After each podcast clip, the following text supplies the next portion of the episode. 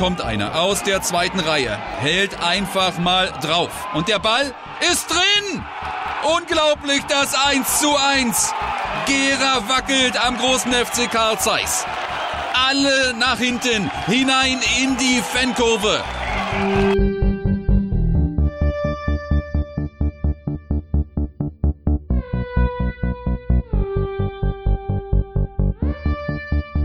Und Sie ahnen schon, wer der Torschütze ist.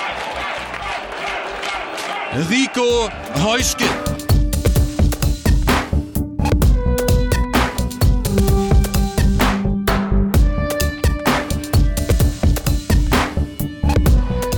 Wismut Gera. In dieser Szene ganz nah dran an der Pokalsensation.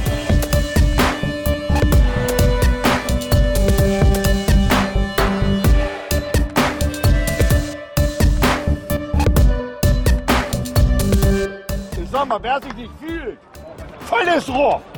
Hä? Ich vielleicht so bitte in die Ecke rein und dann nicht die Ecke unten weg. Er sagt, scheiße, ich bin nicht richtig sicher. Volles Rohr drauf. Das ist dann Hä? cool. Ja? An die Schützen. Ganz klares Ding. Wer sich nicht fühlt oder wie auch immer, ey, es gibt nur eins, volle Kanone in eine Ecke und da hat's gehupt. Keine Gedanken machen, rein mit dem Ding und dann feuern wir heute ordentlich, okay? Drei, zwei, eins,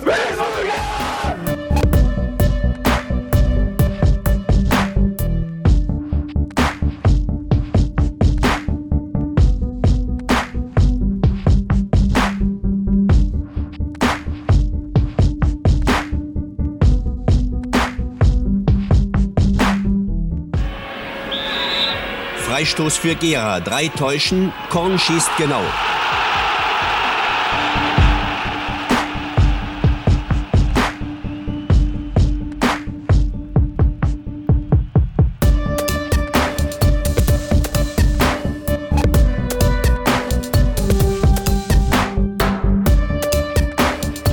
Irmscher Gera schafft sich Raum für den Flankenball.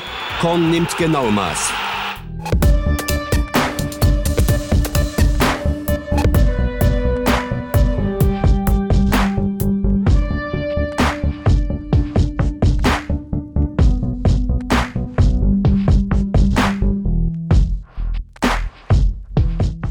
auf zu einer neuen Ausgabe des Podcast Orange. 2020 gibt's einen Geburtstag. Die Elsterkurve 95 wird 25 Jahre. Und das ist Grund genug für uns, mit einem der ersten Mitglieder der Elsterkurve zu sprechen. Ich freue mich, Carsten Schindler im Podcast begrüßen zu dürfen. Glück auf, Carsten. Hallo, ich grüße dich. Du bist das erste Mal dabei.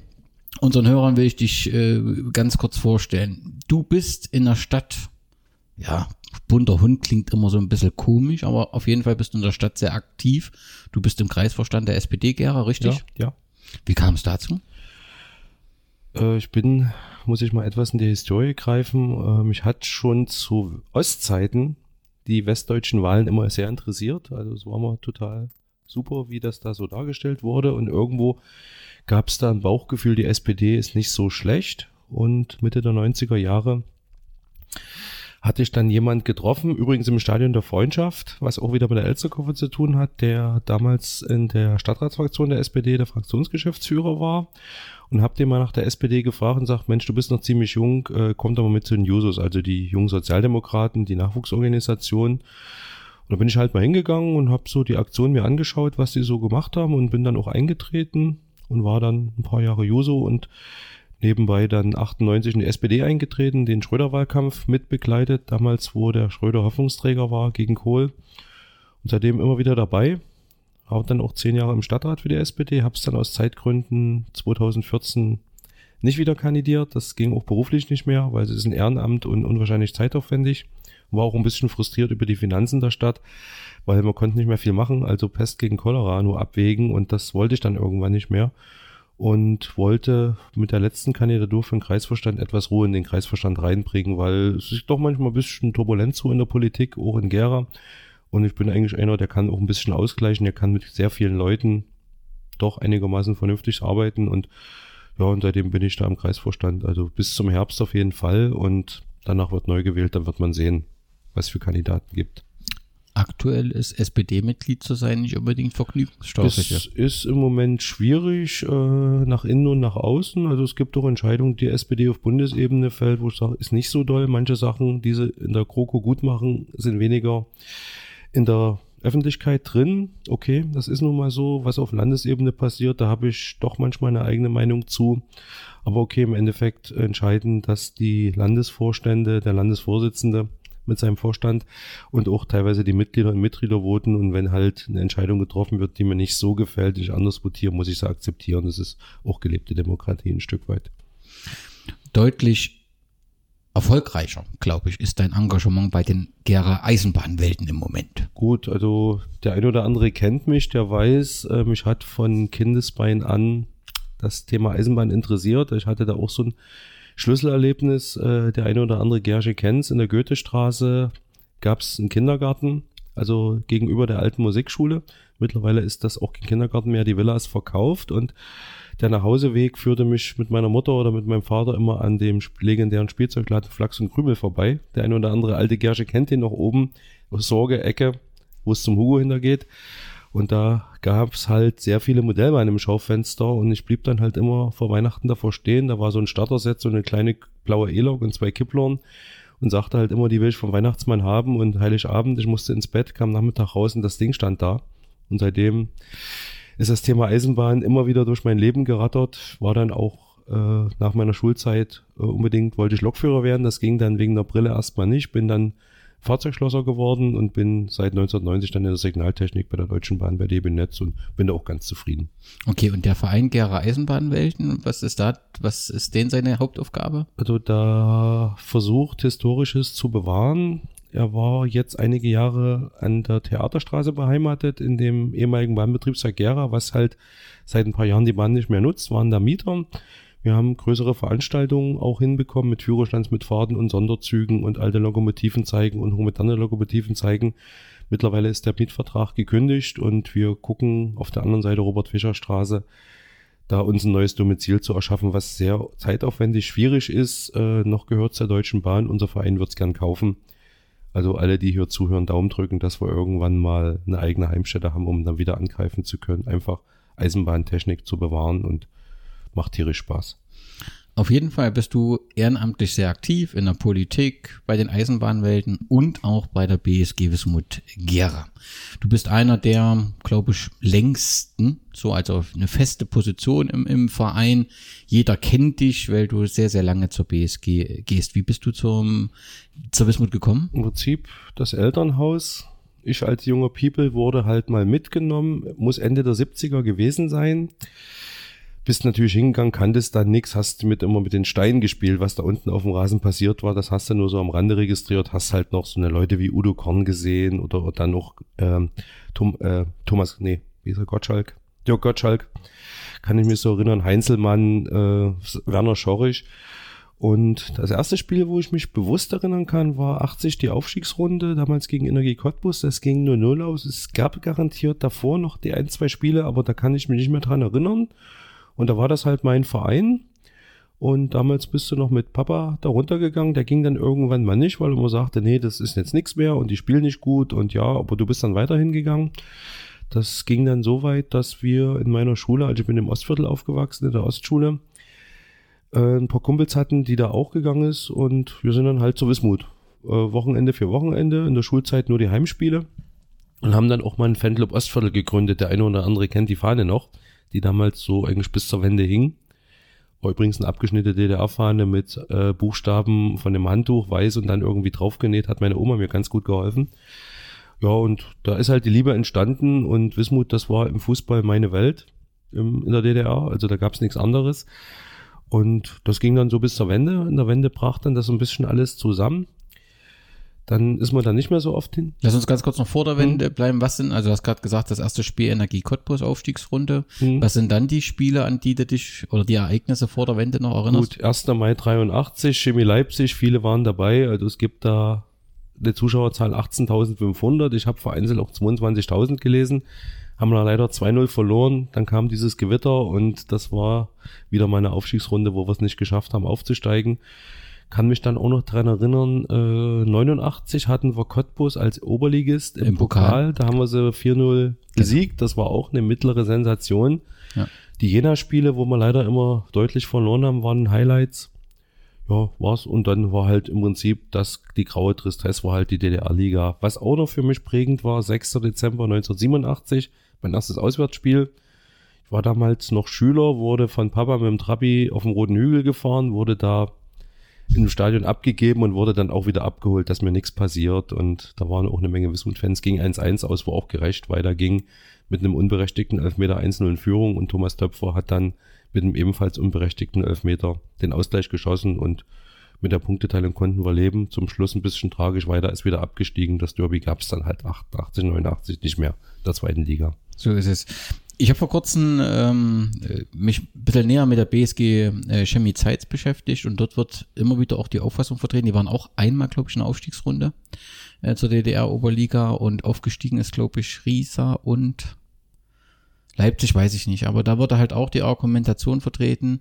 Es gab damals auch die klare Vorgabe, wir dürfen nicht aufsteigen, es darf nicht noch eine weitere BSG in die Oberliga. Denkst du manchmal, wenn du so rückblickend guckst, Gera hatte ja immer die besondere Situation zwischen Jena und Aue zu stehen und äh, Leute zu delegieren, Olaf Distelmeier nach Aue etc., beziehungsweise andere nach Jena.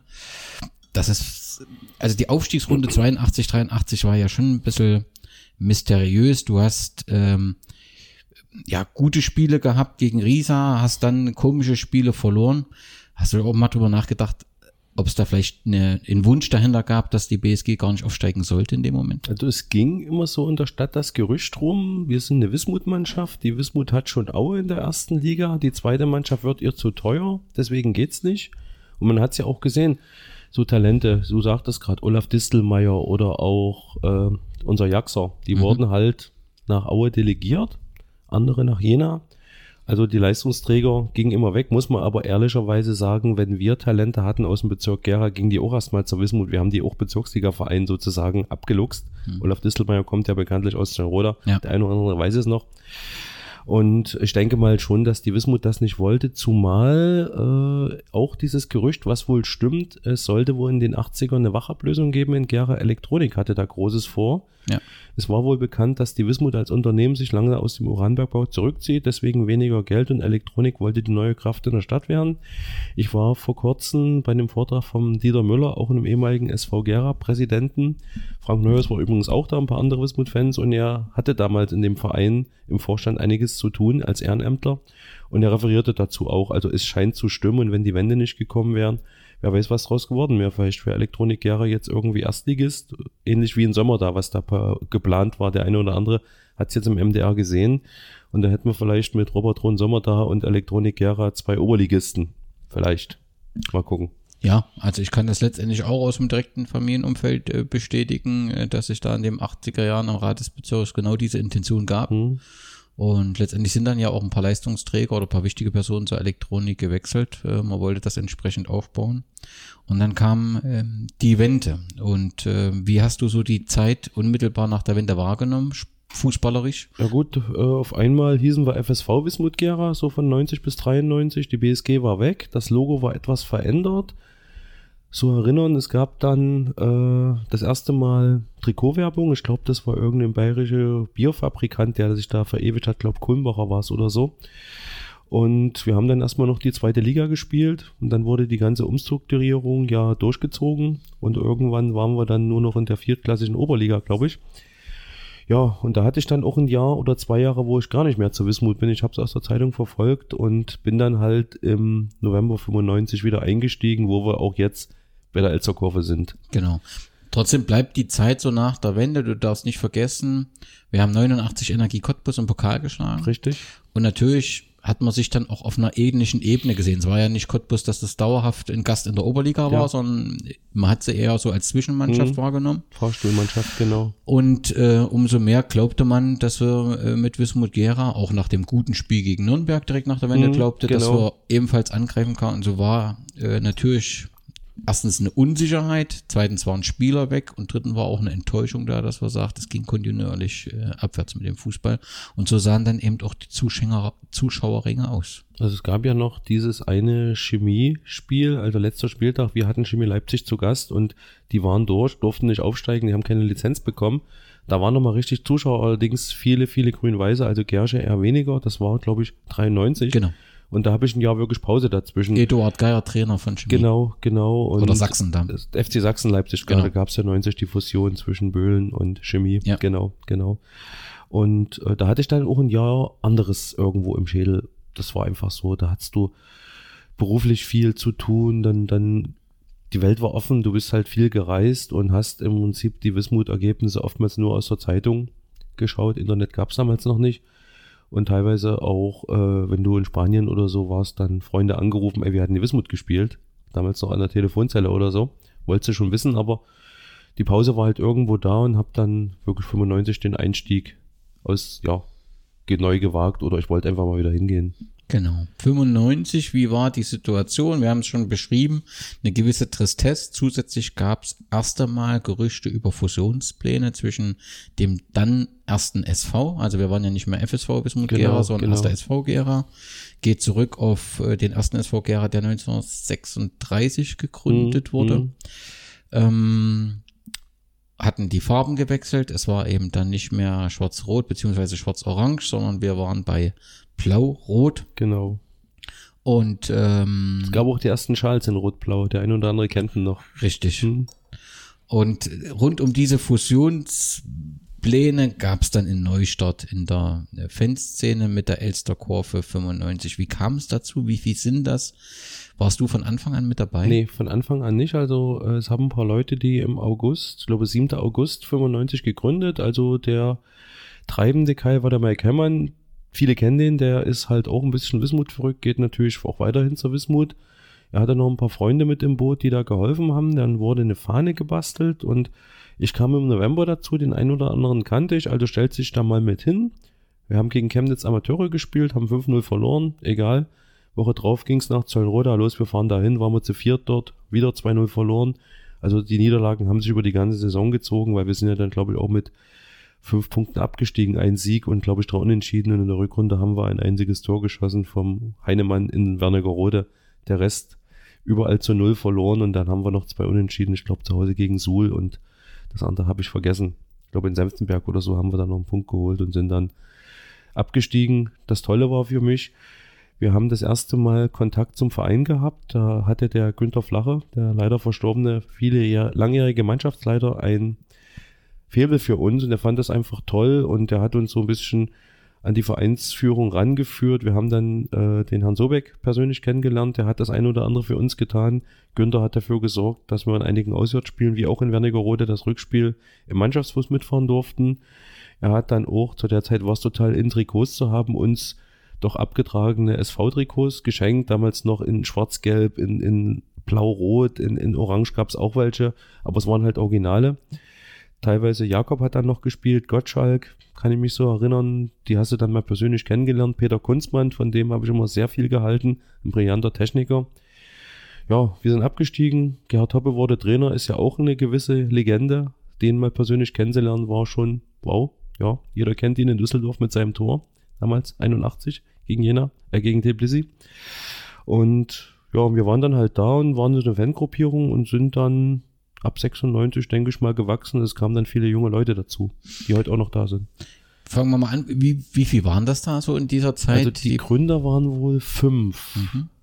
Ja, ich glaube fünf oder sechs Leute, die da einfach gesagt haben, wir müssen was machen.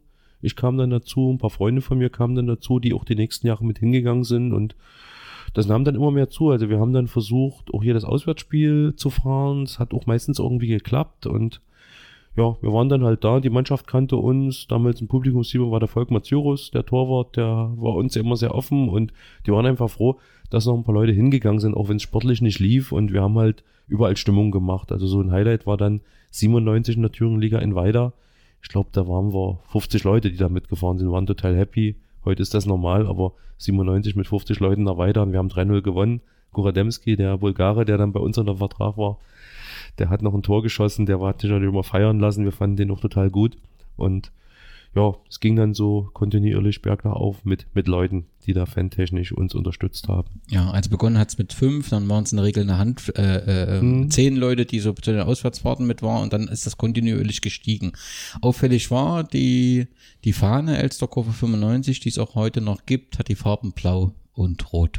Das, Wie kam die Entscheidung zustande? äh, es waren halt damals die Vereinsfarben. Mit der Wismut-Tradition haben wir uns da überhaupt nicht beschäftigt in dem Moment. Wir haben auch nicht Wismut Gera gesungen.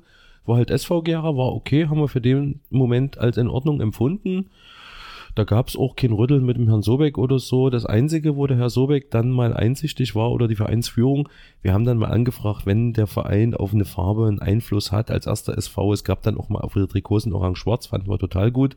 Aber es war halt rot-blau und es haben auch Spieler wie Volkmar Zioris haben Geld dazu gegeben, dass wir uns die Fahne leisten konnten. Die war nicht ganz billig für die Zeit. Wir hatten das Ding und haben sie auch gehütet. Sie gibt's bis heute. Und wir waren halt jedes Jahr stolz, wenn dann 96 war, 97, 98, 99, guck mal, steht 95 drauf und es gibt schon ein paar Jahre, waren wir so ein bisschen stolz geschwellte Brust und wir haben schon ein paar Jahre durchgehalten. Ne? Viele Fanclubs brechen ja ganz schnell zusammen und dann geht keiner mehr hin. War bei uns nicht so. Ähm, wenn, wenn wir heute ähm, die Initiative 2021 äh, gegründet haben, stellen wir ja immer wieder ab auf das Jahr 1951, das Gründungsdatum der BSG. Du sagst damals, wir waren tatsächlich Fans des ersten SV Gera. Findest du das ein bisschen problematisch, dass wir eigentlich diese Historie jetzt so ein bisschen ausblenden? Denn sonst müssten wir uns ja auf 36 berufen. Gut, für mich ist im Nachgang auch die 1951 das entscheidende Datum. Also ich hatte mich dann auch statistisch ein bisschen mit der Nachkriegsentwicklung des Gera Fußballs beschäftigt. Also jeder kennt das Pokalfinale in Halle, was wir leider verloren haben. Dann hießen wir noch ein Jahr Mechanik Gera und dann stieg die Wismut halt als Trägerbetrieb ein. Sponsor hieß es ja damals nicht im Osten. Und da war es im Prinzip so, dass da der Verein gegründet wurde und ich glaube, das ist auch richtig, dass wir das im Prinzip als Gründungsdatum jetzt ansetzen. Haben wir einen Schnitt gemacht und 1951 mit Wismut, das passt. Okay. Die Elsterkurve, du hast gesagt, das sind, war die Grundlage, ähm, dass es weiter Fanunterstützung für die Wismut beziehungsweise den ersten SV gab. Ihr habt auch im Prinzip angefangen mit 15 und dann 50. Wie muss ich mir das damals vorstellen? Kein Handy, kein Internet. Wie fand die Kommunikation untereinander statt? Also wir hatten zumindest Festnetztelefon. Der Mike Hemmern hatte da die entscheidende Rolle. Der hat halt die Leute immer angerufen.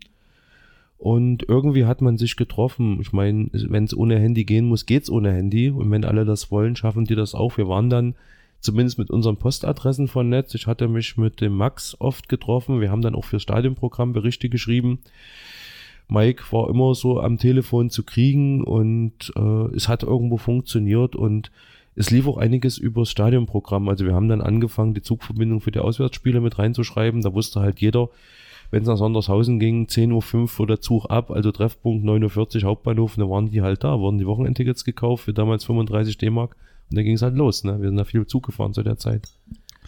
Es war dann, glaube ich, auch ähm, nach dem Abstieg 96, also müsste dann in der Saison 96, 97 war, gewesen sein, wo Boxer, der Verfasser der Fußballfibel, dazu kam und auch Boxer kam dann relativ schnell dazu. Der war vorher schon im Stadion und stand aber ein bisschen weg von uns. Und das erste Mal kann ich an, mich an ihn erinnern, da war in Kreiz, ist mit dem Zug hingefahren zum Auswärtsspiel, war grottenschlecht, 1-0 verloren. Und rückwärts haben wir den mit dem Kumpel sein B1000 mitgenommen. Braucht er nicht mehr mit dem Zug fahren, der hatte damals auch keinen Führerschein. Und Remy kam in der Zeit schon vorbei. Noobs war dann schon irgendwo da, weil der auch früher zu Wismut gegangen ist. Und viele, die damals blutjung waren, sind heute noch dabei. Also sozusagen die Generation nach meiner Generation. aus der, aus, aus, direkt aus der Gründungszeit, also 95, wenn du die handeln, wer ist da noch da? Mike Hemmern Also ist Mike klar. Hemmern ist dabei, Ralf Hemmern ist jetzt wieder da, der hatte mal ab 2003 wohl eine kleine Pause, ist dann zu einem anderen Verein gegangen, das haben ihn manche ein wenig übel genommen. Den Verein gibt's mittlerweile nicht mehr, ich habe auch vergessen, wie der heißt, ich habe das verdrängt und äh, ist wieder da äh, Matthias Max Schmeiser, der wohnt auf Rügen, der verfolgt halt, war am letzten Wochenende da und war dann auch mal mit bei den Fans und einige kannten den auch noch. Der Rest ist wohl beruflich in Leipzig, irgendwo im Rheinland, also da habe ich keinen Kontakt mehr. Okay. Bis 1999 gab es nur den Fanclub Elsterkurve 95. Richtig. Und dann kam es zur Gründung der Ultras Gera 99. Wie ist das passiert? Äh, das ist ein bisschen an mir vorbeigegangen. Ich habe das in dem Moment gar nicht so gepeilt, diese Ultrabewegung. Die waren einfach da, das waren dann die Jugend und die hatten dann irgendwie im Support eine ganz andere Philosophie, aber wir fanden das okay und im Endeffekt standen wir ja auch auswärts gemeinsam. Ich kann mich so erinnern an Pösneck, wo das erste Mal mit Pyro ein bisschen experimentiert wurde bei dem vorentscheidenden 1-0 was auch der MDR gebracht hat. Und die haben dann eigentlich ihr Ding durchgezogen und ja, wir fanden es gut. Wir Also es gab nie irgendwie nein, Berührungsängste. nein. Wir waren alle Kumpels, wenn die was hatten, haben wir geholfen. Umgedreht genauso, auf die Jungs konntest du bauen und die haben halt ihr Ding durchgezogen. Wir haben unser Ding gemeinsam im Block durchgezogen. Damals am Stadion der Freundschaft teilweise, oder Platz drei. Genau, okay. Wie ging es dann als, im Prinzip, dann hatten wir die Ultras Gera als große äh, ähm, äh, Gruppe. Wie ging es dann mit der Elsterkurve weiter? Also die Elsterkurve hat sich so ein bisschen, die Fahne hing noch da, aber die gab es halt die Leute, die noch aktiv waren und die waren halt dabei, aber es war dann nicht mehr so eine Gruppendynamik wie in den 95er, 96er, 97er Zeiten. Also du hast das eine oder andere noch gemacht, aber eher weniger. Bist halt zur Wismut gegangen, jedes Spiel, was ging. Habe auch fast mal eine Saison komplett auch mit Auswärtsspielen geschafft. Einmal war, glaube ich, ein Gran Canaria Urlaub dazwischen. Da konnte ich leider ein Auswärtsspiel nicht besuchen. Aber ansonsten bist du halt hingegangen. Das war fest im Terminkalender vereinbar, wenn es mit der Arbeit geklappt hat und mit der Familie. Und warst halt Wismut verrückt. Punkt. Okay. Kann man dann sagen, dass so ab 2003, also zum Zeitpunkt, als die Insolvenz war, mal unsicher war, ob der Verein weiter existiert, dann dieses Pokalspiel in Berge, wo man merkte, es geht, Genau, geht weiter, genau. kann man sagen, dass die Fans sich dann hinter dem Ultras Gera letztendlich alle zusammengestellt haben oder gab es da die Elsterkurve trotzdem noch weiter als Nee, die Elsterkurve in dem Sinne, die Leute sind noch dahin gegangen, Mhm. aber 2003 war eine besondere Situation. Wir haben schon im Vorfeld mitbekommen, damals war auch Peter Kohl Trainer, Herr Hannoff war Präsident, dass es finanziell wohl schwierig werden kann. Ich sag's mal vorsichtig, aber mehr haben wir nicht mitbekommen. Wir waren ja auch keine Vereinsmitglieder. Ja, und dann kam es, wie es kommen musste. 2003 den Abstieg haben wir noch verhindert, aber der Verein musste Insolvenz anmelden und da saßen wir da. Wie geht's weiter? Wir sind beim Jubs im Keller überlegt und dann gab es den neuen Verein in Gera, aber da wollten wir auf keinen Fall hingehen und gab es da Stimmen, die anders argumentiert haben, äh, die ich gesagt glaube nicht. Okay. Einfach äh, jetzt einfach Wismut, wir gehen da immer hin und der Verein sollte, wenn er weiterspielt, gehen wir hin. Ich meine, was hätten wir sonst machen sollen? Vielleicht zum HFC fahren oder so, keine Ahnung. Jedes Wochenende macht das auch keinen Spaß oder ein bisschen über andere Stadien, aber Wismut war unser Verein und haben gesagt, okay, und dann müssen wir abwarten. Mehr konnten wir nicht tun und ich weiß noch, da wurde damals bei der Bezirksliga eine Mannschaft angemeldet. Der es stand dann auch Aufgebot, konnte noch nicht benannt werden. Wir haben ja nicht mitbekommen, dass wir überhaupt keine Spieler hatten oder fast keine. Und ich war dann in Sachsen-Anhalt im Urlaub in Acken an der Elbe und habe dann vom Am Ralf Ambaum eine SMS gekriegt, Samstag Pokalspiel in Berger. Ich total happy, geil, wir haben eine Mannschaft, habe ihn angerufen, bin da. Bin auch an dem Samstag ganzzeitig nach Hause gefahren, habe nicht mal die Klamotten nach Hause gebracht, also ich bin mit der dreckigen Wäsche im Kofferraum nach Berger und wir hatten eine Mannschaft und wir waren total happy, dass da elf Leute aufgelaufen sind. Ein paar kanntest du von der ersten, ein paar von der zweiten, ein paar von anderen Vereinen, die einen Pass hatten. Hans Mihailovic hatte die Truppe trainiert, aber wir haben erstmal gespielt. Wie? Scheißegal, wir spielen. Es ging weiter. War dir in dem Moment klar oder hattest du das Gefühl in dem Moment, das kann sich positiv entwickeln? Also hattest du die Hoffnung, wir schaffen den großen Stadtrivalen, das war er ja damals, wir Also- können den besiegen in dem Moment? Oder Nee, es ging da ums platte Überleben. Wir haben dann mitbekommen, wie schwierig die Situation ist. Also eine Insolvenz war da. Wir spielen irgendwie weiter und es gab da drei Hauptakteure in der Zeit. Das war der Udo Korn, der Dietmar Kaiser und der Hermann Just, die gesagt haben, okay, es muss weitergehen. Es war ja der ganze Verein in Insolvenz. Es gab die Fußballabteilung nebenbei, da gab es noch Leichtathletik, nochmal andere Sparten. Also die waren ja alle in der Schräglage und wir haben im Fußball gesagt, oder die drei äh, Urgesteine, es muss weitergehen. Also der Hermann Just hat dann ein paar Sachen gesponsert, dass sie spielen konnten, die Jungs. Der Dietmar Kaiser hat sich um die Finanzen gekümmert, die Gespräche mit den Insolvenzverwaltern. Und Udo Korn hat versucht, eine Mannschaft zusammenzubauen und der Hans Mihailovic hat das Traineramt übernommen. Und da waren wir erstmal froh, dass die gesagt haben, wir bekennen uns zur Wismut. Viele sind noch weggegangen, aber die drei haben gesagt, nee, klare Ansage, Wismut muss weitergehen. Damals war es schon wieder die Wismut. Also da wollte keiner mehr vom ersten SV was wissen. Wir haben halt gesungen Wismut, auch wenn wir nicht so hießen. Es war egal. Ja, und dann sind wir halt irgendwie dort eingestiegen, 2003 in das Boot.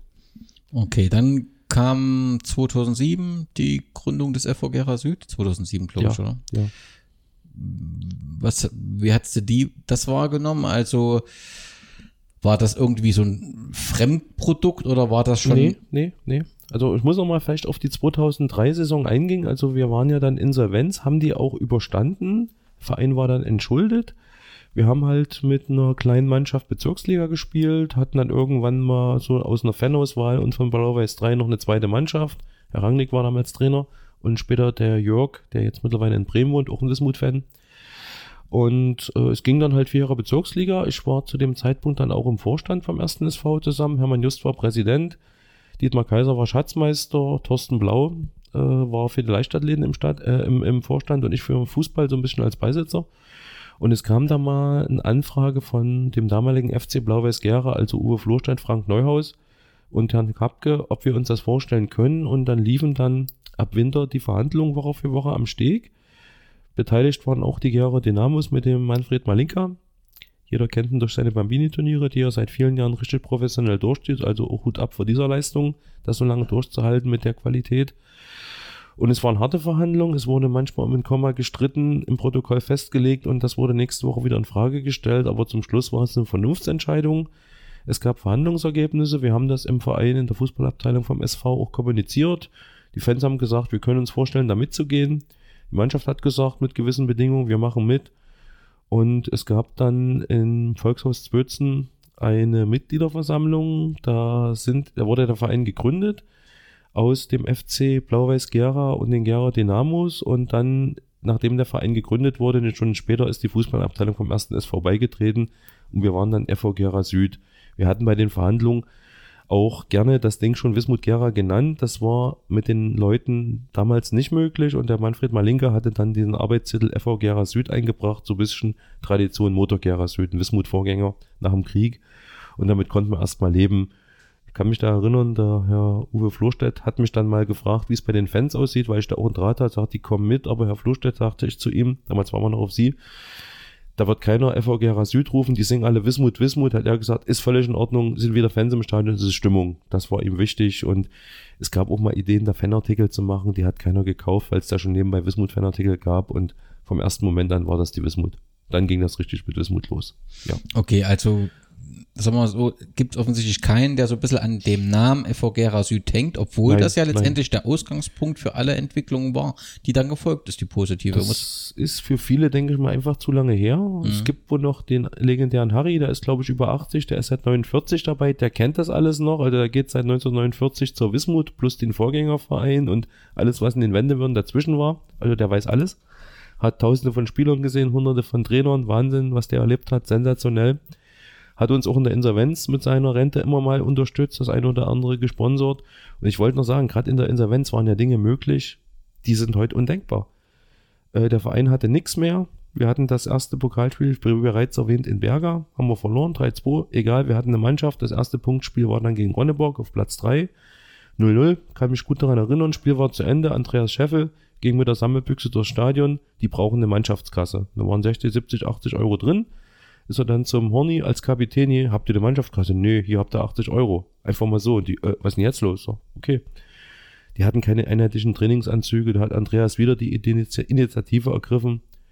Wir sammeln für Trainingsanzüge und haben die dann in Orange-Schwarz bestellt. Das waren wohl 1000 Euro oder 1500 Euro. Ich weiß es nicht mehr genau. Es gab da ein paar Leute, die haben da gerne was dazugegeben. Da gehörte ich auch dazu. Und haben dann auch Fanprojekt Pro Wismut Gera draufgeschrieben. Das hat einigen im Vorstand nicht gepasst, aber wir haben sie bezahlt, also können wir machen, was wir wollten. Und immer noch den größten Clou waren halt diese Wir für euch Trikots. Also es waren Jakko, Energie Cottbus und Eintracht Frankfurt trug die auch. Haben wir gekauft. Hatten dann jemand aus meiner Familie, der das Sponsoring fürs Trikot übernommen hat. Der will aber nicht genannt werden und hat auch keine Ahnung vom Fußball. Egal. Und dann stand halt wir für euch drauf, die Fans für die Wismut und überall, wo wir mit den Trikots aufgekreuzt sind, haben die Leute im Gastbereich gefragt, was ist denn das? Hanuta oder Duplo kennt jeder. Da, ja, die Fans für die Wismut, geil. Und die Faust dazu. Also war schon eine spannende Zeit und wir konnten irgendwo was bewegen. Okay, und dann kam es zur historischen Mitgliederversammlung, als die BSG Ja. Wismut Gera neu gegründet wurde. Hast du dann Anteil mit dran? Ja, ich habe natürlich auch mit Leuten geredet. Einen großen Anteil, würde ich im Nachgang auch sagen, war der Jens Seidel. Der hat mit unwahrscheinlich vielen Nachwuchsmuttis und Vatis geredet, wo die Kinder schon bei uns gespielt haben, die dann auch da waren, haben ihr Stimmrecht für die Kinder wahrgenommen.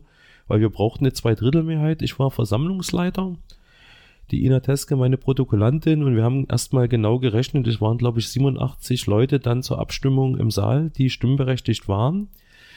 Wie hoch ist die Zweidrittelmehrheit? Wie viele Stimmen sind's? Und dann gab es eine kurze Aussprache und dann gab es zur Abstimmung, es gab auch Gegner des neuen Namens. Was waren die Argumente des Geg der Gegner? Ja, das ist so DDR und ich kann es dir gar nicht mehr genau sagen. Oder mit der Wismut, nee. Und die kam halt auch nicht von Wismut, die Leute, die da halt in der Fusion mit drin waren. Und wir haben halt auch diesen bekannten Namen gesehen, der republikweit wohl bekannt ist. Teilweise habe ich es auch in Nürnberg erlebt mit Nürnberg und auch Wismut Gera kennen wir erste, zweite Liga im Osten. Also das alte Emblem, also man kennt uns eben. Das ist nichts Neues, wie wenn du den ersten FC Gera oder irgend sowas gründest, was für viele, hm, ja, egal. Und wir haben so ein bisschen da auch gehofft, dass wir das besser vermarkten können, was auch sicherlich passiert ist im Vergleich zu den anderen Namen. Und dann hatten wir, glaube bei der Abstimmung drei Stimmen Vorsprung und danach brachen alle Dämme. Die Mannschaft ist dann erstmal ins Barclays gegangen, da war ich noch mit denen was trinken und im damaligen Erzhammer Fanhaus an diesem Dienstag oder Mittwoch, da war eine Party, die ist bis heute legendär. Also da denke ich gern zurück. Also die Leute sind auf den Tischen getanzt vor Freude, dass wir wieder offiziell BSG Wismut Gera hießen. Einziges Unterschied, Ballsportgemeinschaft, nicht mehr Betriebs, aber ansonsten alles ganz original. Ja, auch das kann man ja noch korrigieren, wenn man das letztendlich will. Ist ja Wenn man das will, aber ich glaube, das will im Moment keiner. Ballsportgemeinschaft ist okay. okay, und dann kam ja zu diesem Ereignis auch eine kontinuierlich positive Entwicklung. Ja, äh, wir hatten dann durch die Fusion den Startplatz von Blau-Weiß eingenommen. Die hatten dann mit Glück und Geschick die Landesklasse gehalten, waren dann eine Truppe neu aufgestellt äh, mit Spielern von hauptsächlich Blau-Weiß und Wismut oder ersten SV, die dann eine neue Mannschaft unter Udo Korn gebildet haben. Das erste Jahr war noch Mannschaftsleiter, der, also ich komme nicht drauf, der hat auch für uns in der ersten und zweiten Liga gespielt. Helf mir mal. René, Nee, nee, nee. Schmidt. Ähm, Günther Schmidt. mhm. Auch ein Fußballkenner vor dem Herrn, also ein ganz sympathischer Mensch. Der hat das erste Jahr noch den Trainer, Co-Trainer gespielt und den Mannschaftsleiter. Der wollte aber aus Zeitgründen dann nicht weitermachen. Hat da auch wunderbar reingepasst. Und ja, wir sind angetreten, das erster Spieltag. Ich vergesse es nie, 350 Zuschauer am Steg. Es war was los gegen FC3, FC2. Jeder war skeptisch, das Ding dürfen wir nicht verlieren. Udo war stinksauer über diese Ansetzung, sagte gleich gegen die, wenn ich da verliere, was soll ich machen? Und wir gewannen aber 3-1 und da war schon das erste Mal richtig Stimmung in der Bude. René Steininger, blau-weißer, schoss das erste Tor, rannte gleich in die Fans rein, er wurde fanatisch gefeiert und irgendwie haben wir das Ding nach Hause geschaukelt. Also wir haben es euch erstmal gezeigt, uns gibt's wieder richtig. Und dann haben wir eine Saison gespielt und waren auf einmal Erster zum Schluss. Auf einmal wir Thüringen-Liga, damit hat keiner gerechnet und haben uns dann in der Liga etabliert. Das waren einfach positive Tendenzen, auch zuschauermäßig. Die Leute haben es mir angenommen. Es war zu dem Zeitpunkt eine große Familie. Man kannte sich da hingegangen, es kamen Leute neu dazu. Auch aus dem Fanszene Blau-Weiß sind ein paar Leute dann bei den Ultras mit eingeschlagen und also es war gut. Auch Spieler, wenn ich an Danny Hertel denke, der hatte mit uns nie was zu tun, ist ein Fußball, auch ein richtiger Fußballkenner und der hatte sich dann ganz schnell auch in die Herzen der Fans gespielt, ist heute noch sehr beliebt, wenn er als äh, Gast mal da ist und die ganze Mannschaft hat sich dann mit Wismut Wismut identifiziert, egal wo sie herkam. Das war dann einfach so drin und das war einfach super. Und dann gab es die Krönung in dem 2000, Saison 2010, 2011 mit zwei Derbys.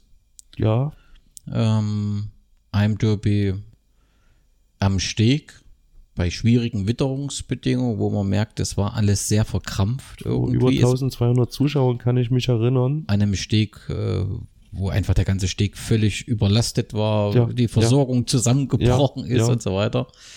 Ähm, und dadurch auch so ein bisschen Kritik anfing. Ne? Ja. Das konnte aber Mhm. unter dem sportlichen Erfolg, äh, also so 0-0 gegen so eine Mannschaft, die ja letztendlich dann auch Meister geworden ist noch. Ja, ja.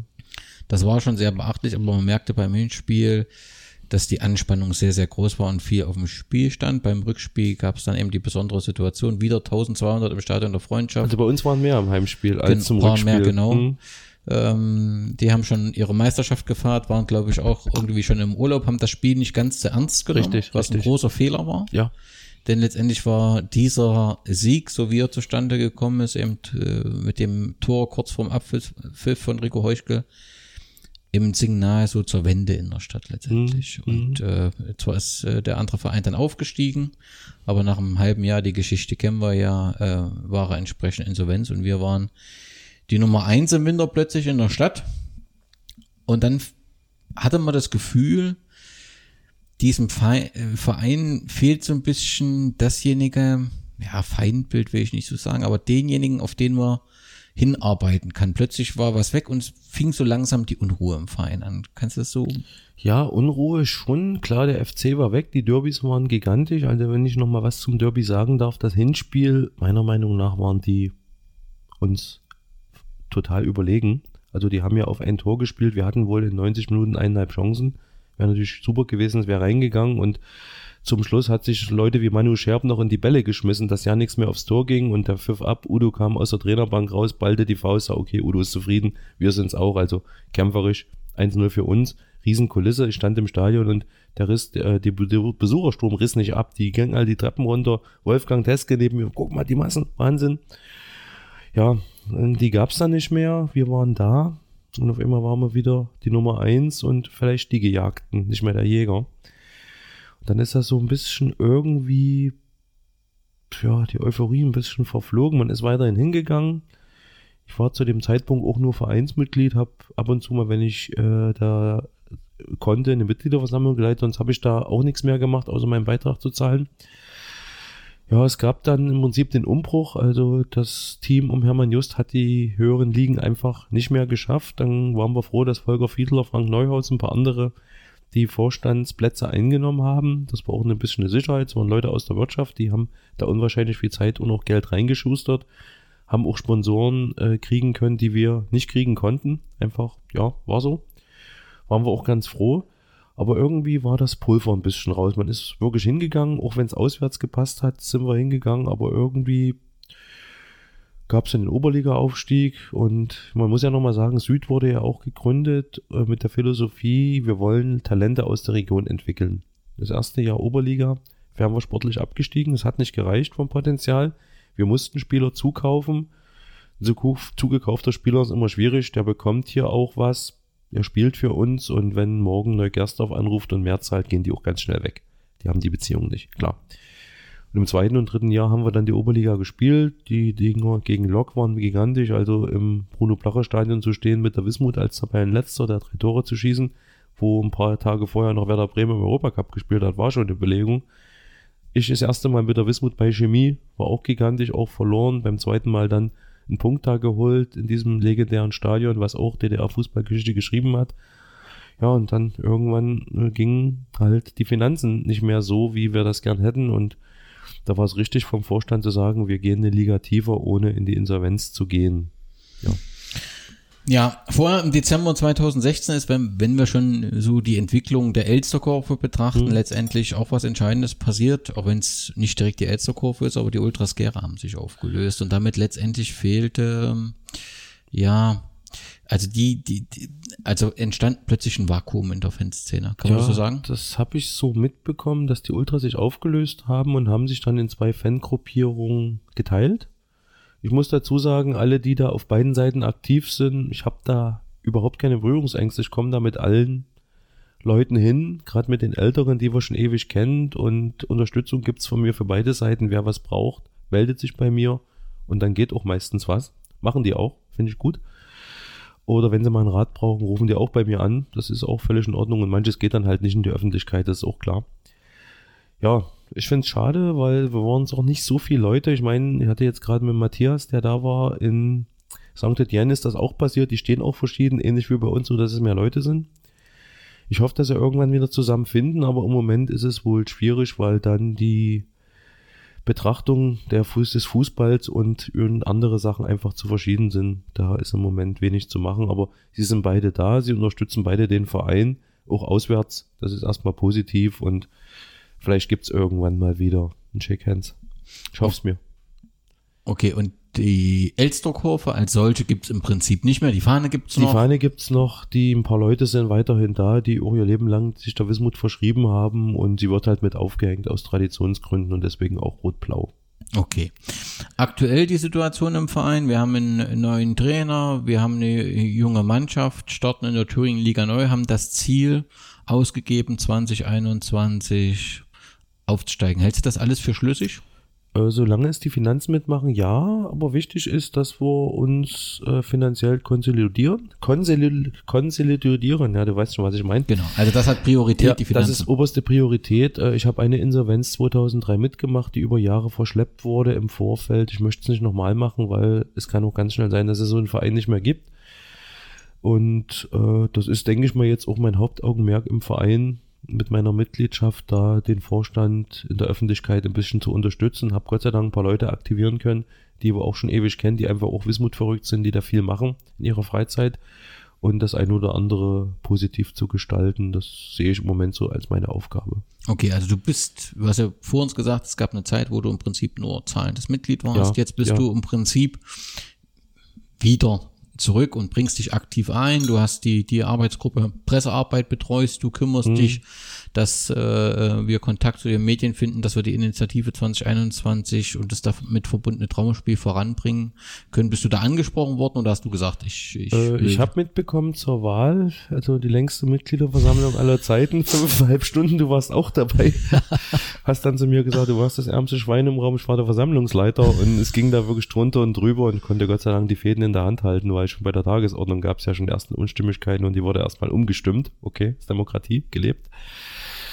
Äh, wurde diese Arbeitsgruppe neben anderen Arbeitsgruppen beschlossen und ich habe es dann nicht so verfolgt und habe nur mitbekommen, äh, es funktioniert nicht so richtig mit den Leuten und habe dann so Ende des Jahres gesagt, okay, beim Jan mal angefragt, würde da mitmachen, ja super toll. Hab mich dann mal, hatte vor Weihnachten ein paar Tage frei in die Geschäftsstelle bewegt, mal mitten in der Woche mit Wolfgang geredet, sag, pass auf, wir laden die jetzt einfach mal Anfang Januar ein. Hingegangen, einige gesagt, Mensch, kannst du übernehmen, Jan etwas zu entlasten. Die anderen haben gesagt, du übernimmst du, wir machen ein bisschen mit. Sag, okay, mache ich, kein Thema, für die Wismut gerne. Und wir versuchen da gerade im Marketing das eine oder andere positiv zu gestalten, wo einfach in einem ehrenamtlich geführten Verein die Kapazitäten nicht da sind. Wir versuchen professionell zu sein, wir versuchen alles mit Erfolg zu begleiten. Manches wird klappen, manches, was nicht klappt, ärgert man sich, aber es gibt schon ein paar positive Ansätze, gerade die Zusammenarbeit mit dem Fruchtlandradio, die uns da sehr wohlgesonnen sind. Und ich hoffe, dass da noch ein paar Sachen folgen, gerade fürs Derby gegen Westforte, gerade fürs Traumspiel, dass der ein oder andere das noch als Info bekommt, um sich daran auch zu beteiligen. Ja, dann lass uns noch ganz kurz die aktuelle sportliche Situation abseits des Platzes. Du hast zum Zähne Cup selbst mitgespielt äh, am ähm, vergangenen Wochenende. Genau, genau. In welchem Team? Ich war bei den Fetten, also ich muss sagen, äh, Das, das passt ich war nie ein großer Fußballer. Die mich kennen, wissen das. Also einen Ball habe ich noch getroffen, aber ich sag mal so, ich habe dann auch mal in der zweiten gespielt, weil wir keine Leute hatten und hatte mein legendäres Erlebnis mal in dem letzten Spiel gegen Eurodrink. Weiß nicht, ob du dabei warst. Wir hatten da so als Marketing-Gag die Idee, wir versteigern einen Kurzeinsatz in der ersten Mannschaft. Ich wollte das unbedingt, der Boxer war noch mit dabei. Ich habe dann ihn mir ersteigert und durfte mal 20 Minuten bei Eurodrink mit meinen Stars der ersten Mannschaft mitspielen. Also ich gehe auch ein bisschen in die Wismut-Geschichte. 21 Minuten durfte ich mal bestimmt der Spieler mit dem kürzesten Einsatz, aber ich durfte mal das orange Trikot tragen unter Udo Korn. Das war schon legendär.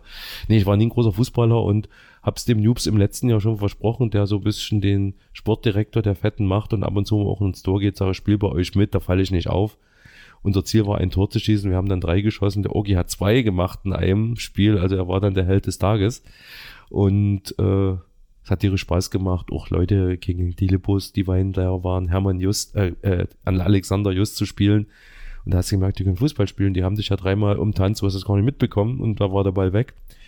Und äh, es gab auch leider ein paar Verletzte, aber ohne Gegnereinwirkung. Aber wir wollten alle so heil ins Ziel kommen und es hat tierisch Spaß gemacht. Ich bin auch im nächsten Jahr wieder dabei. Habe ich dem Jubs schon versprochen. Das klingt doch super. Hm. Gewonnen hat, glaube ich, erstmalig, bin ich mir nicht ganz sicher, Sondershausen. Die waren richtig gut, die waren noch sportlich Ehrgeiz, also die haben auch nach dem 10-0 haben die weiter aufgedreht und haben sich dann, zur Not hätten die doch 20-0 abgeschossen. Also da gab es keine Gnade, aber das war egal, wir hatten Spaß und Okay, und die. Allstars äh, und Mark sind- Reiter waren, glaube ich, Die zwei. waren Zweiter, also es war auch wieder toll, Marc zu sehen. Ja. Den habe ich, sehe ich da einmal im Jahr und die kennen dich alle noch, die wissen auch, sie haben als Spieler gekämpft, wir haben hinter den Kulissen für den Wismut-Verein was getan, das war ein Riesenzusammenhalt. Die Lippos waren da, habe ich schon gesagt, der Alex als Urgestein kann man schon so sagen. Ronny Steinbach war da, das ist einfach geil, man trifft sich und man hat einiges ein paar Jahre miteinander erlebt und ich glaube, egal wo die es vorher und nachher gespielt haben, die Wismut hat die Jungs auch ein bisschen geprägt. Das ist nicht irgendwie so ein Verein, wo sie mal ein Jahr waren, dann sind sie wieder weg. Bei der Wismut war da schon ein bisschen mehr Emotionen da, Ja, glaube ich. und Marc Reiters beim Szene Cup regelmäßiger Gast. Das Ja, ist regelmäßiger Gast und auch viele andere ehemalige Wismut-Spieler. Also Danny Hertel hat ein paar Jahre mitgespielt, dann unser Heusi, der legendäre, hat mitgespielt, auch schon die letzten Jahre, wo ich immer nur Gast war und dann wollte ich halt unbedingt mal mitspielen und dieses Jahr hat es geklappt. Ich hoffe, dass es klappt im nächsten Jahr wieder. Ja, ganz kurzer Blick auf die Testspiele. Wir haben begonnen mit einem 3-3 beim Reichenbacher FC. Das Ergebnis ist, glaube ich, zweitrangig. Entscheidend war, dort hat sich Raphael Börner äh, verletzt. Hm. Ich habe äh, heute mit ihm gesprochen. Das sieht wohl ganz gut aus und nicht so ganz Dank. dramatisch, sei Dank. ähm, denn er ist eine wichtige Stütze in der Mannschaft. Ihn brauchen wir und wenn es gegen Sondershausen losgeht, muss er da sein. Und am 14. März so und so. Dann gab es ein Trainingslager-Wochenende, nicht in der Türkei, sondern direkt am Steg. Wir haben begonnen mit einem 7-1 gegen Chemikala, wo sich auch der Torhüter schwer verletzt hat. Nee, das war ein Feldspieler von Kala ohne Gegnereinwirkung. Also wir mussten den Krankenwagen anrufen. Er muss sich wohl im Gelenk ganz schwer verletzt haben. Also unabhängig. Ich weiß jetzt nicht, wie er heißt. Ich drücke ihm einfach die Daumen, dass er wieder auf die Beine kommt, dass es auch beruflich dann keine Einschränkungen gibt, weil es sind alles Amateure und die Jungs müssen alle voll arbeiten gehen, um ihre Familien auch zu ernähren und sich ein paar Sachen leisten zu können. Also toi toi toi von Wismut Gera, ich denke mal im Namen aller. Ja, Ja, das war so, Mhm. äh, also deswegen, glaube ich, weiß gar nicht, haben die damit einen Mann weniger zu Ende. Ich kann es dir gar nicht mehr Egal. sagen, weil wir Sieben waren dann draußen mit dem Wolfgang Treuk zusammen und haben die Tore aufgeschlossen, dass der Rettungswagen so nah wie möglich rankommt. Das Spiel war dann zweitrangig, der Ja, klar. Spieler musste versorgt werden. Okay, ich denke, das wird auch die Karla Mannschaft, also die Gäste sicherlich nicht ganz ohne gelassen haben, Nee, so eine nee, Situation. nee. Dass, okay, am nächsten Tag äh, kam Oberligist mit Jena 2. Was für ein Platz. Auf jeden Fall haben sie, spielen sie keine ganz schlechte Saison, Nö, die haben auch, ja, ihr Spiel runtergespielt. Ich meine, wer in Jena spielt, kann Fußball spielen. Die Jena Fußballschule ist wohl nicht ganz schlecht, auch wenn es vielleicht fantechnisch da gewisse Rivalitäten gibt, aber sage ich mal, wer auf dem Sportgymnasium Jena über Jahre überlebt, der kann einigermaßen Fußball spielen, glaube ich. Klar. Und dafür Muss man anerkennen. Hm? Ja, das Spiel innerhalb von, zweites Spiel innerhalb von 24 Mhm. Stunden mit, äh, mit 1 zu 2, das Mhm. kann nicht so schlecht gelaufen sein. Klar war es auf dem Kunstrasen, das muss man immer sehen, kleiner Platz, Richtig. aber gegen Oberligisten 1 äh, zu 2 verlieren ja, ist nicht verkehrt. Und dann das dritte Spiel dann an dem Wochenende gegen den Meraner SV, ein Gründungsmitglied der ja, DDR-Oberliga. Ja, das hat mich auch gefreut. Im Prinzip ein Duell zweier ehemaligen Erstligisten. Ich bin da auch so ein bisschen Historiker zwecks der ersten und zweiten Liga und fand das immer ganz toll, wenn dann mal sowas wieder auch in, in der Werbung, was ja eine Idee von euch war, mit angebracht wird auf dem Plakat und guckt dann auch selber immer, sage ich mal, in Ostdeutschland, was gibt's wie kuriose Sachen. Fällt mir ein vor ein paar Jahren, Brandenburg-Liga, da waren mal in der damaligen fünften Liga Brandenburg drei ehemalige Europacup-Teilnehmer. Frankfurt oder ja, Brandenburg und Eisenhüttenstadt haben da in einer Liga gespielt. Stimmt. Und, ja, das waren schon so Kuriositäten. Hab mir da vieles von Matthias, von Max auf Rügen abgeguckt. Der ist da wirklich ein Historiker. Und der hat mir den einen oder anderen Tipp auch gegeben, wo ich damals noch viel Berichte fürs Programm geschrieben habe, um sowas immer mal mit zu erwähnen. ja, und dann gibt's ein historisches Spiel, was erstmal gar nicht so klingt. Das letzte Testspiel gegen International Leipzig, der Mannschaft von Sportdirektor Carsten Hensel, ging 3 zu 5 aus. Hm. Auch gegen, ich glaube, Inter Leipzig auf dem dritten Platz, zweiten Platz, Ja, dritten Platz, eine gute Rolle in der gut- Oberliga, ja. Gute Rolle. Zwickau aus dem Po- Sachsenpokal rausgeschmissen. Richtig?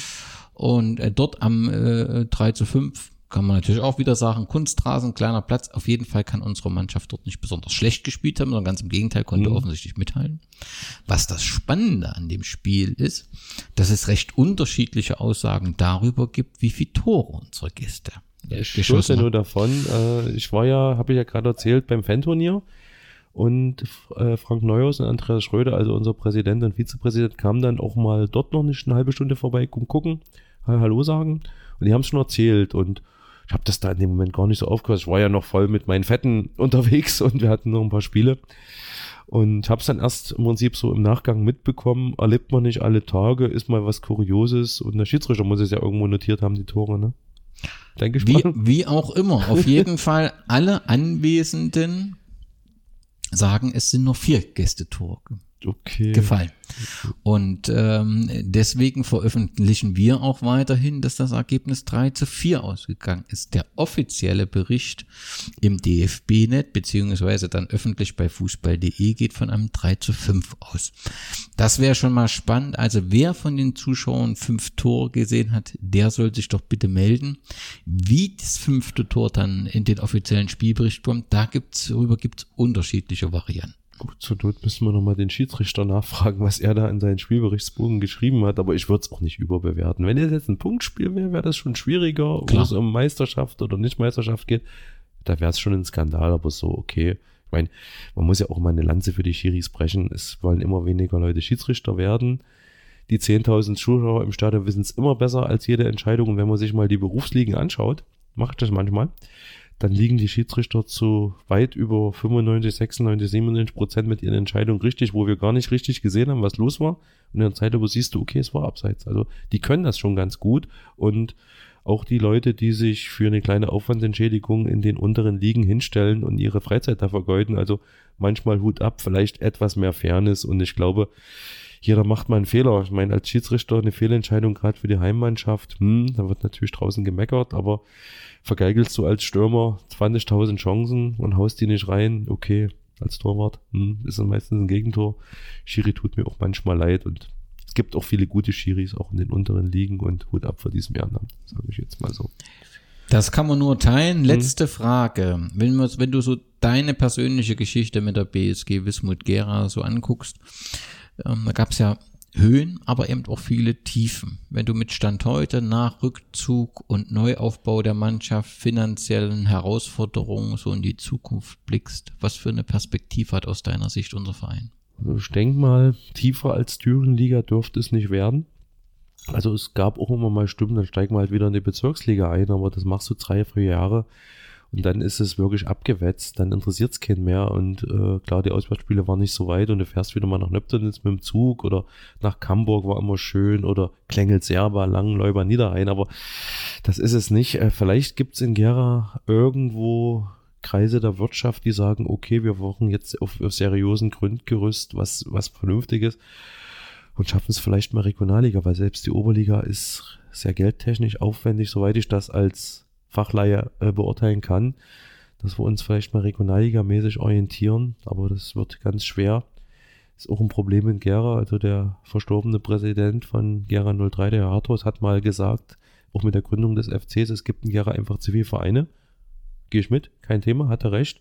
Danach gab es die Fusion von uns, von Dynamos und von Blau-Weiß, von drei auf ein. Also wir haben da einen Anfang gemacht, aber es gibt immer noch viele Vereine dass ich vielleicht ein paar Vereine äh, vorstellen könnte, sich in den Deckmantel Wismut anzuschließen, um damit Potenziale zu bündeln, auch von Sponsoren. Das wäre die einzige Möglichkeit, da mal höherklassig zu spielen. Ich meine, solange das nicht ist, mir ist es egal, ich gehe auch in der Landesliga zur Wismut. Man geht halt hin, ne? Ist halt so. Hältst du es für realistisch, dass wir in Gera da eine Zusammenarbeit hinbekommen? Ich habe so das Gefühl, dass die Gräben weiterhin ja, sehr tief sind. Ja, ich meine, im Moment schwierig. Mir fällt jetzt auch kein Verein ein, der sich das auch vorstellen könnte mit uns, weil man muss ganz klar sagen, wenn jetzt ein kleinerer Verein sich uns anschließt, den gibt's dann nicht mehr. Und vielleicht kennt man so die Diskussion zwischen Post und Roschitz, die nur unmittelbar ein paar hundert Meter Luftlinie haben. Beide sind wohl sportlich ein bisschen abgesunken und es soll wohl was geben, was ich persönlich gut finde, aber dann gibt's entweder kein Roschitz mehr im Fußball oder kein Post und wenn du an dem Verein hängst, ist dein Verein weg ja, ich hoffe einfach, dass vielleicht ein paar Vereine, die ähnliche Probleme haben, sich das vorstellen können und dann unter dem Deckmal und dem bekannten Markennamen BSG Wismut Gera auch mit anzutreten, sich da einzubringen, auch gleichberechtigte Partner werden, müssen die werden, klar. Im Moment sehe ich da aber niemand, aber da bin ich auch vielleicht der falsche Ansprechpartner. Vielleicht gibt es auch auf anderen Ebenen da schon immer mal Kontakte und wenn ich so mal den Verein Acht, äh, Westforte mir anschaue, der Herr Panach hat da über Jahrzehnte fast schon eine fantastische Arbeit abgeliefert. Also er ist doch ein bisschen Westforte verrückt, hat den Verein aus der Stadtliga bis in die Thüringenliga gehoben. für die Saison, gerade in diesem Jahr. Es gibt ein Derby, Reisekosten fast null. Für die Fans ist das gut. Weiter aus der Region ist toll, dass die wieder dabei sind. Aber perspektivisch sehe ich Westvororte in der Thüringen Liga und nicht höher. Vielleicht gibt's da mal irgendwas, auch wenn das eine andere Struktur ist, aber es muss irgendwas passieren, wenn man es will. Also die Kleinstarterei im Fußball, die wir seit 90 in Gera hatten, die haben wir immer noch etwas abgemindert als Anfang der 90er. Da gab es noch mehr Vereine, aber wenn es nach oben gehen soll, dann nur zusammen. Wir zusammen ist unser Logen, vielleicht hört es der ein oder andere Verein und denkt mal mittelfristig drüber nach. Da sollte ich dann bei uns melden. Kontakt aufnehmen. Oder beim Vorstand. Nicht bei mir selber. Schauen wir mal, ob das äh, passiert. Wenn du jetzt äh, 25 Jahre älster Kurve, 25 Jahre, die du mit äh, begleitet hast, was ist so das Spiel, was dir immer in Erinnerung bleiben wird?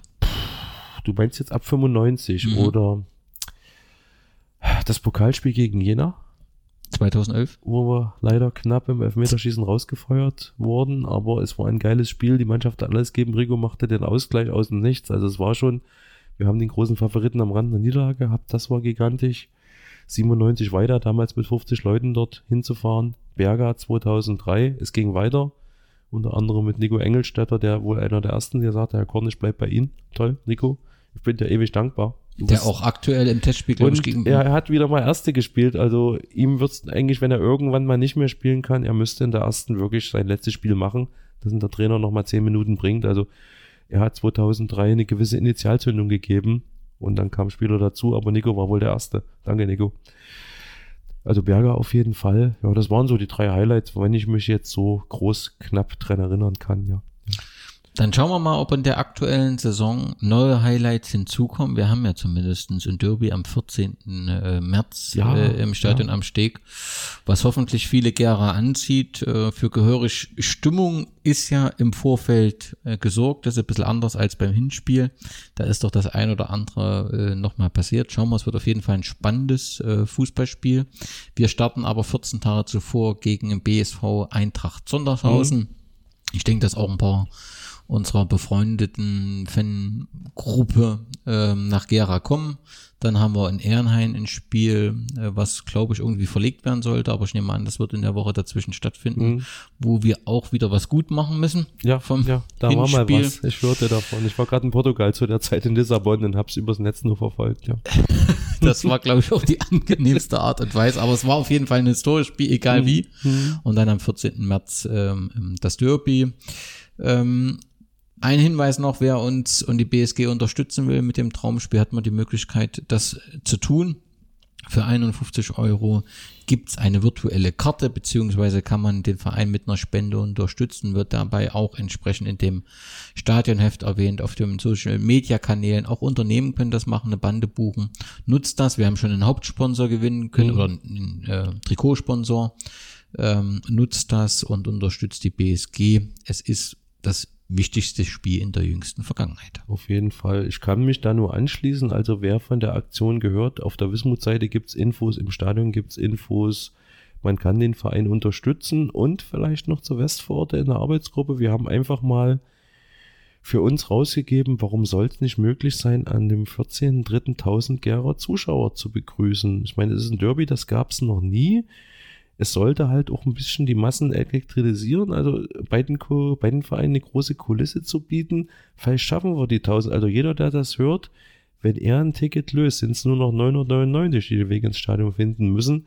Warum sollen wir es nicht schaffen? Wir haben knapp 100.000 Einwohner und wir brauchen dann ein paar Prozent unserer Bevölkerung. Ein paar von außen kommen immer. Ich bin optimistisch, wir schaffen das, ohne dass es eine Wette ist. In diesem Sinne, auch. Wir freuen uns auf eine spannende Rückrunde. Dir vielen Dank, Carsten. Gerne, gerne. Äh, den Hörern vielen Dank fürs Zuhören und Glück auf. Glück auf.